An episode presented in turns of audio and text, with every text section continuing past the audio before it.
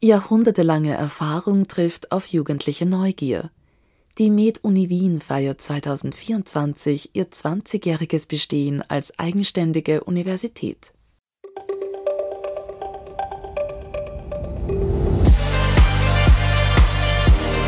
Das ist der Hörgang, der Podcast von Springer Medizin.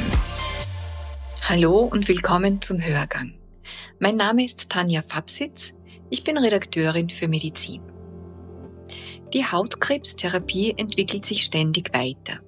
Mit Hilfe moderner Immuntherapien überlebt fast die Hälfte der Patientinnen mit fortgeschrittenem schwarzem Hautkrebs mehr als sechs Jahre. Inzwischen werden Immuntherapien auch eingesetzt, wenn der Tumor und etwaige Metastasen vollständig entfernt wurden. Ziel dieser unterstützenden Therapie ist, dass sich die Erkrankung möglichst nicht weiter ausbreiten kann. Ich spreche heute mit Professor Dr. Christoph Höller. Er ist Facharzt für Dermatologie und Leiter des Hauttumorzentrums an der Universitätsklinik für Dermatologie am AKH Wien. Professor Höller ist Spezialist für die Behandlung von Patientinnen mit metastasiertem Melanom und führt auch klinische Studien zur Melanomtherapie durch. Herzlich willkommen, Herr Professor Höller. Danke, dass Sie sich Zeit für dieses Gespräch nehmen. Sehr gerne. Danke für die Einladung. Herr Professor Höller, das Klima ändert sich. Es wird heißer und die Sonneneinstrahlung wird, zumindest gefühlt, intensiver. Bekommen mehr Menschen Hautkrebs? Also nicht jetzt im direkten Zusammenhang momentan jetzt mit dem aktuellen Klima, denn was man nie vergessen darf, die Zeit zwischen dem Einwirken der UV-Strahlung auf die Haut und dann dem tatsächlichen Entstehen von Hautkrebs, da liegen oft Jahre oder Jahrzehnte dazwischen. Das heißt, das, was wir aber generell sehen, ist, dass dadurch, dass in den letzten ja, bald knapp 100 Jahren sich das Freizeitverhalten der Menschen doch sehr stark gewandelt hat und auch das Schönheitsideal sich von einer noblen Blässe zu einer und sportlich empfundenen Bräune gewandelt hat, sehen wir schon äh, für alle Hauttumorarten eine kontinuierlich massiv ansteigende Tendenz. Äh, man spricht mittlerweile sogar tatsächlich von einer Hautkrebsepidemie. Und ich fürchte, die einzige Art und Weise, wie wir das wieder unter Kontrolle kriegen werden, ist, wenn wir beginnen zu verstehen, dass Braunwerden ein Schutzmechanismus ist, den unser Körper anschaltet, um uns vor Schaden zu schützen und damit eigentlich nichts Positives ist und nichts Schönes sein sollte, sondern eigentlich etwas, was wir eher vermeiden sollen. Bei 33 Grad aufwärts möchte sich wahrscheinlich niemand mehr freiwillig in der prallen Sonne aufhalten. Gibt es Berufsgruppen, die besonders gefährdet sind, an Hautkrebs zu erkranken? Ja, natürlich gibt es Berufsgruppen, die einerseits also besonders gefährdet sind, vor allem auch in dem Bereich der Hauttumore, die durch die chronische Sonneneinstrahlung sehr stark äh, bedingt sind. Das sind also die Basaliome, die Plattenepithelkarzinome etc. Das sind die klassischen äh, Berufe, die im Freien stattfinden. Bauwesen, Landwirtschaft etc. Da sehen wir das deutlich häufiger. Für andere Hauttumorarten wie zum Beispiel das Melanom wissen wir aber, dass es vor allem die sehr starken Sonnenbrände sind, die das Risiko sehr stark determinieren. Und das heißt, da sind also auch Menschen gefährdet, die eigentlich sehr wenig im Freien sind und dann, wenn sie mal Urlaub haben, irgendwo hinfahren, wo sie sich also möglichst intensiv der Sonne aussetzen, um zu bräunen und die Aussage, dass das niemand mehr will, die stimmt leider nicht, wenn man das äh, realistisch betrachtet. Es gibt noch immer extrem viele Menschen, die dem Freizeitverhalten ganz klar nachgehen. Und das ist natürlich dann genau das Verhalten, das mittelfristig das Risiko also für einen schwarzen Hautkrebs, für ein Melanom ganz massiv steigern kann. Was empfehlen Sie, um sich vor Hautkrebs zu schützen? Also ich glaube, dass die, die wichtigste Empfehlung ist einmal das erste Sonneneinstrahlung so weit als möglich zu vermeiden. Wir brauchen ein bisschen Sonneneinstrahlung und UV-Licht, um Vitamin C zu produzieren. Dafür reichen aber 15 bis 20 Minuten an der unbedeckten Haut von Armen und Gesicht pro Tag, vor allem im Sommer, völlig aus. Und darüber hinaus gibt es keinen positiven Effekt von UV-Licht. Es kommt auch immer wieder das Argument, dass man das für die Stimmung braucht. Für die Stimmung braucht man aber nicht den UV-Anteil des Sonnenlichts, sondern da brauchen Sie Licht, das eher so im bläulichen Wellenbereich ungefähr zu Hause ist. Das reicht für diesen Effekt völlig aus. Das heißt, die erste Linie beim Sonnenschutz ist immer Vermeidung von zu viel Sonneneinstrahlung. Durch Schatten, durch Bekleidung, durch diese Dinge. Da, wo das nicht möglich ist, beim Sport oder ähnlichem, das ist dann der Bereich, wo ein hochwertiges Sonnenschutzpräparat, eine Sonnencreme mit einem hohen Lichtschutzfaktor sehr zu empfehlen ist. Das sollte man aber dann auch tatsächlich 20 bis 30 Minuten, bevor man in die Sonne geht, auftragen. Man muss es auch ausreichend auftragen, damit es dann tatsächlich auch den Schutzfaktor hat, den es verspricht. Und wenn man sich an all diese Dinge hält, dann wissen wir aus Studien aus Australien, wo man das über mehrere Jahre gemacht hat und dann auch über mehr als zehn Jahre nachbeobachtet hat, dass wir damit die Anzahl an Melanomen, die tiefer in die Haut eindringen und dann tatsächlich gefährlich werden, deutlich reduziert. Wir leben inzwischen seit einigen Jahren mit Covid-19. Vor allem zu Beginn der Pandemie haben viele Menschen auf Kontrolluntersuchungen und Arzttermine verzichtet. Wird Hautkrebs in der Folge jetzt in späteren Stadien entdeckt als noch vor ein paar Jahren? Dazu gibt es durchaus kontroverse Daten. Aus manchen Ländern gibt es Daten, die eindeutig zeigen, dass vor allem die rascher wachsenden Hauttumorvarianten, knotige Melanome etc. häufiger in sehr hohen Tumordicken aufgetreten sind. Aus anderen Ländern und auch aus Österreich, die, der, der Kollege Kölbring aus Salzburg hat sich da stärker darum bemüht, hier auch Daten für große Teile Österreichs zu erheben lässt sich das nicht so eindeutig nachvollziehen. Der Grund ist wahrscheinlich der, dass bei uns doch der komplette Lockdown, wo auch die Ordinationen geschlossen waren, doch ein sehr knapper Zeitraum war insgesamt. Und es danach eigentlich gelungen ist, dass die Ordinationen und auch die Spitalsambulanzen wieder zur Verfügung gestanden sind und wir uns eigentlich sehr bemüht haben, hier keine Versorgungslücke auftreten zu lassen gefühlt sehen wir schon etwas häufiger Patienten in Einzelfällen, die sehr ausgeprägte, sehr dicke, sehr fortgeschrittene Tumorsituationen haben. Aber ich glaube, in der großen Breite können wir das derzeit für Österreich nicht gesichert mit Daten belegen. Hat die Covid-19-Pandemie die medizinische Versorgung beeinflusst? Also da muss ich sagen, da ist es uns, glaube ich, in Österreich wirklich sehr gut gelungen, alle Patienten, die eine Therapie benötigen in diesem Zeitrahmen, auch tatsächlich mit einer Therapie genauso wie außerhalb der Covid-19-Pandemie zu versorgen und da keinen Patienten irgendwo zu verlieren oder hängen zu lassen. Also das heißt, wir hatten zwar Patienten, die vielleicht ein bisschen häufiger mal eine Therapie auch vor allem im vorbeugenden, im adjuvanten Setting einmal abgelehnt haben, weil sie nicht ins Spital kommen wollten. Aber im Großen und Ganzen würde ich sagen, haben wir es geschafft, die, die Therapien, die notwendig waren, alle aufrechtzuerhalten. Hautkrebs ist nicht gleich Hautkrebs. Welche Arten von Hautkrebs unterscheiden Sie und was bedeutet das für eine Therapie? Ja, also Hautkrebs ist natürlich ein Überbegriff für eine, eine, eine wirklich große Bandbreite von, von Tumoren. Die, die Haut besteht ja aus vielen verschiedenen Strukturen. Wir haben die Oberhaut aus den, aus den Hornzellen, den sogenannten Keratinozyten, von denen geht der sogenannte weiße Hautkrebs aus oder manchmal auch als, als, als Non-Melanoma Skin Cancer bezeichnet. Das sind die Plattenepithelkarzinome der Haut, das sind die Basaliome. Das sind eher Tumore, die im höheren Alter vorkommen und die klassisch mit der chronischen, also mit der Gesamtmenge der, der Sonnenexposition im Laufe des Lebens zusammenhängen. Dann gibt es Hauttumore, die von Zellen ausgehen, die in diese Haut so eingebaut sind. Das ist einerseits natürlich das Melanom, der schwarze Hautkrebs, auch wenn es absolut gesehen nicht der häufigste Hauttumor ist, ist es aber leider der Hauttumor, der am häufigsten dazu führt, dass Patienten daran versterben. Und das geht von den Zellen aus, die eigentlich dafür verantwortlich sind, eben und einen Farbstoff zu produzieren, der zur Bräunungsreaktion beiträgt, das Melanin und uns eigentlich vor Sonne schützen soll oder vor UV-Strahlung. Und wenn diese Zellen allerdings dann geschädigt werden und einen bösartigen Tumor bilden, dann kann es eben zu Melanom kommen und das ist ein sehr gefährlicher Hauttumor. Dann haben wir noch eine ganze Reihe von eher seltenen Hauttumoren, die kommen zum Glück gar nicht so häufig vor. Das sind Hauttumoren, die aus Zellen entstehen können, die für den Tastsinn zum Teil mitverantwortlich sind, die sogenannten Merkelzellen.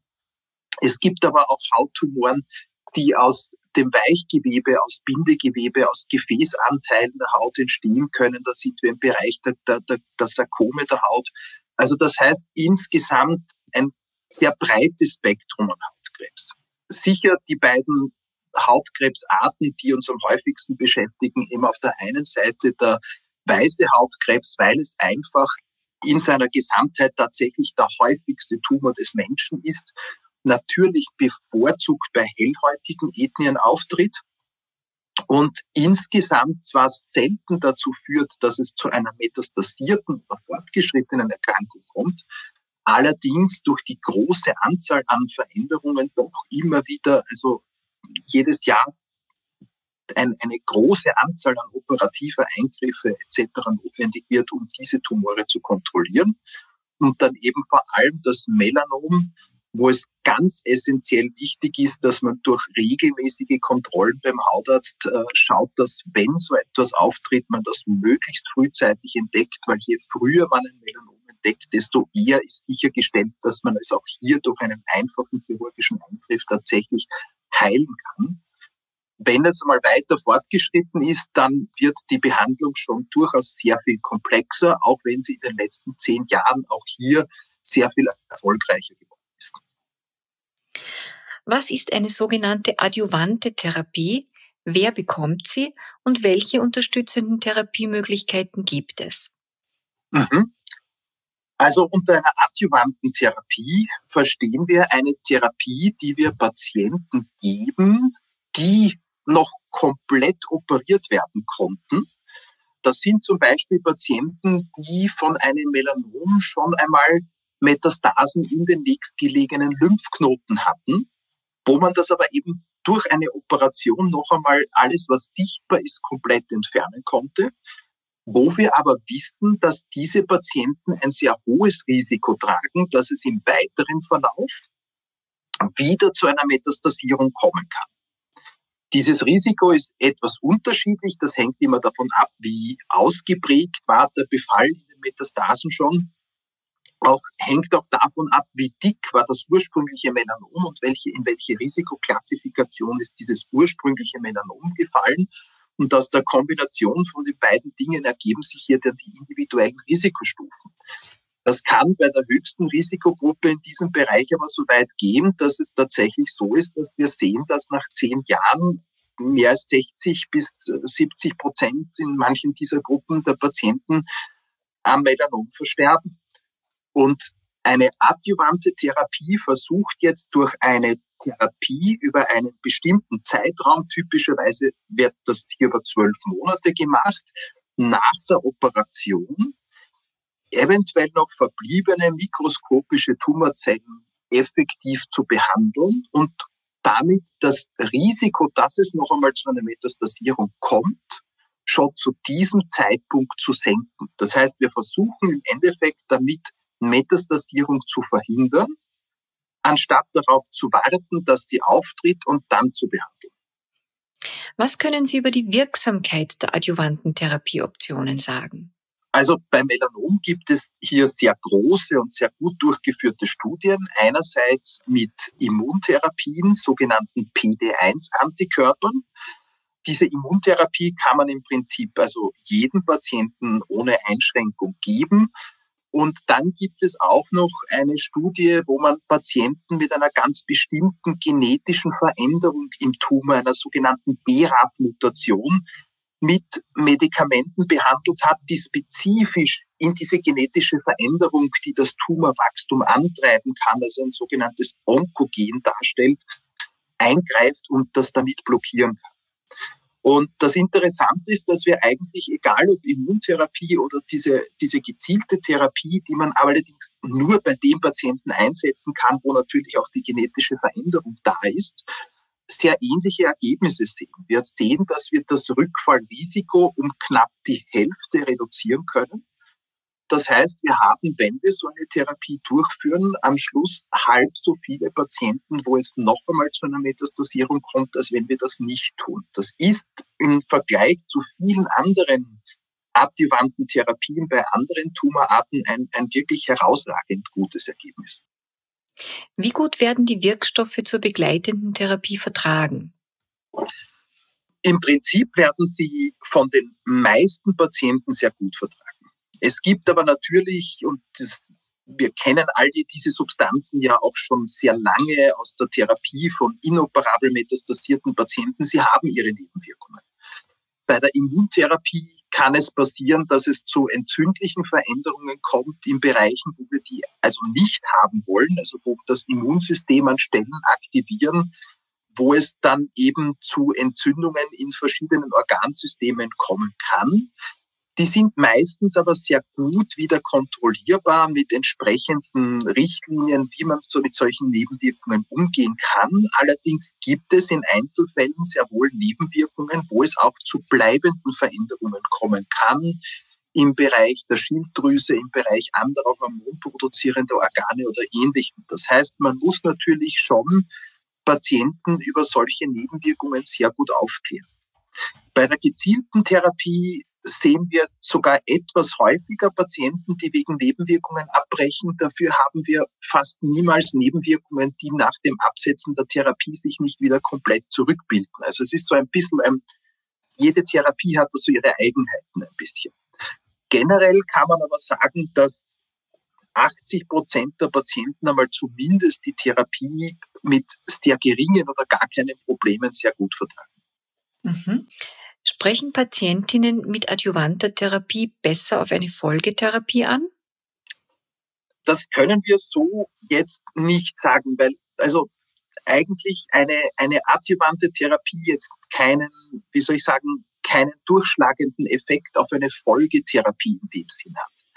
Wir sehen eher, dass jemand, der auf eine adjuvante Immuntherapie zum Beispiel gar nicht reagiert und trotzdem metastasiert, dann im weiteren Verlauf auch auf Immuntherapien nicht mehr so gut anspricht.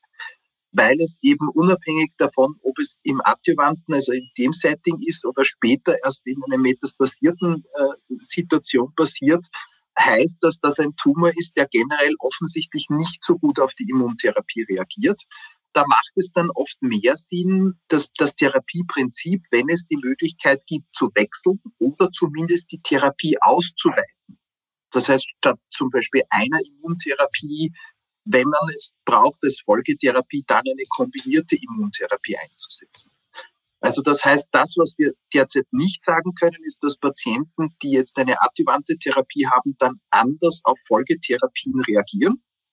Wir wissen aber zum Beispiel, dass Patienten, die sehr gut auf eine adjuvante Therapie angesprochen haben und oft erst sehr viel länger danach dann trotzdem noch einmal etwas haben, dass wir da sehr oft dasselbe Therapieprinzip wieder anwenden können und eine sehr hohe Rate an Patienten haben, die dann wieder darauf ansprechen. Was ist aus Ihrer Sicht der bisher größte Erfolg bei der Therapie von Hautkrebs? Ah, also um das ganz klar zu sagen, ich glaube, der größte Erfolg bei Hautkrebs ist eigentlich, muss man sagen, die wirklich sehr deutliche Verbesserung der Frühdiagnostik, die durch die Arbeit von vielen, vielen Menschen im Bereich von Methoden wie Auflichtmikroskopie, digitaler Auflichtmikroskopie, Laserscan-Mikroskopie erfolgt ist, die uns hilft, Hautkrebs oft in einem extrem frühen Stadium schon zu erkennen und dann zu operieren. Ich glaube, das, das muss man ganz klar sagen, dass dadurch wahrscheinlich sehr viel mehr Fälle im Endeffekt verhindert werden, als wir nachher, wenn es fortgeschritten ist, erfolgreich behandeln können.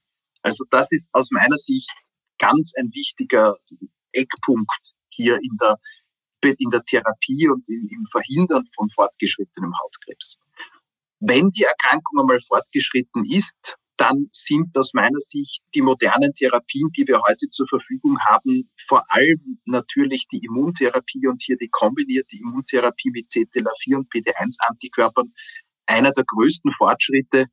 Wir wissen heute, dass wir mit so einer kombinierten Immuntherapie in einem inoperabel metastasierten Setting, wenn wir die Patienten damit in der ersten Therapielinie behandeln, nach 90 Monaten, nach siebeneinhalb Jahren wenn wir uns das Melanom-spezifische Überleben anschauen, mehr als die Hälfte der Patienten selbst in der Situation noch bei uns am Leben haben.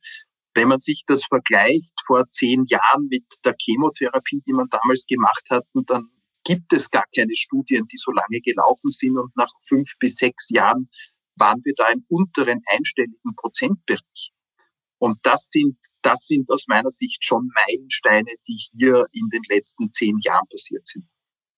Und abschließend, welche Neuerungen erwarten Sie für die Behandlung von Hautkrebs in der nächsten Zeit? Ja, also im Prinzip, ich glaube, wenn man sich jetzt die Neuerungen anschaut, die knapp bevorstehen, dann wird es wahrscheinlich schon ab dem Herbst diesen Jahres soweit sein, dass wir die adjuvante, die vorbeugende Therapie nicht mehr nur noch bei Patienten einsetzen, die schon einmal Metastasen haben, die komplett operiert werden konnten, sondern wir werden sie auch Patienten anbieten können, die sehr dicke Melanome hatten, also noch einen Ersttumor, der aber aufgrund der Tumordicke und anderer Charakteristika auch eine Situation darstellt, wo es ein sehr hohes Rückfallrisiko gibt, manchmal ähnlich hoch wie bei Patienten, die schon einmal lokale Metastasen hatten. Und das heißt, man geht mit dieser vorbeugenden adjuvanten Therapie jetzt zu diesen Patienten in den, in den Stadien 2b und 2c. Das sind eben diese dickeren Primärtumore oder Ersttumore eines Melanoms zurück. Das andere ist, dass wir beim Melanom auch neue Kombinationstherapien hereinbekommen werden, die vielleicht nicht unbedingt noch besser sind als das, was wir bis jetzt haben, aber die wieder besser verträglich sein werden. Das, auch das ist natürlich ein Riesenvorteil für Patienten, wenn wir eine ähnliche Effektivität haben, aber weniger Nebenwirkungen haben.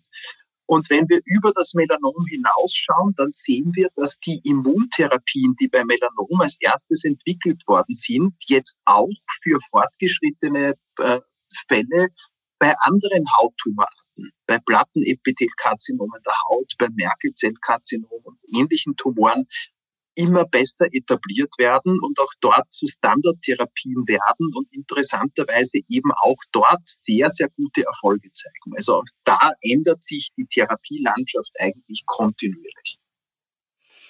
Herr Professor, noch einmal kurz zusammengefasst. Was ist Ihnen wichtig bei der Hautkrebstherapie?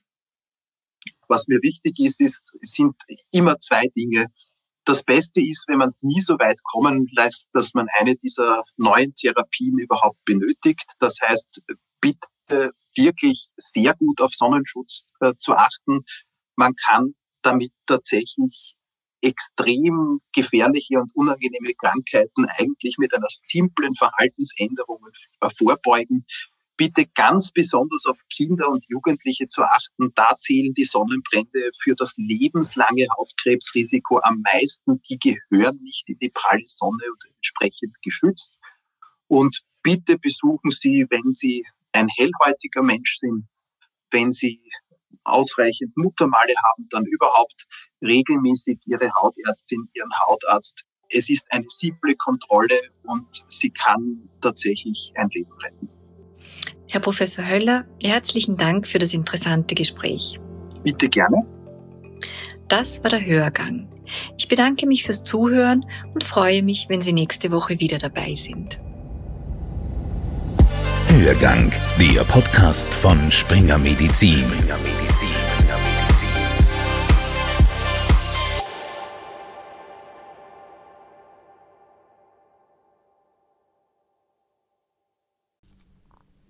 Sie wollen keine neue Podcast-Folge mehr verpassen? Dann abonnieren Sie am besten gleich unseren Newsletter. Den Link zur Anmeldung finden Sie in der Folgenbeschreibung.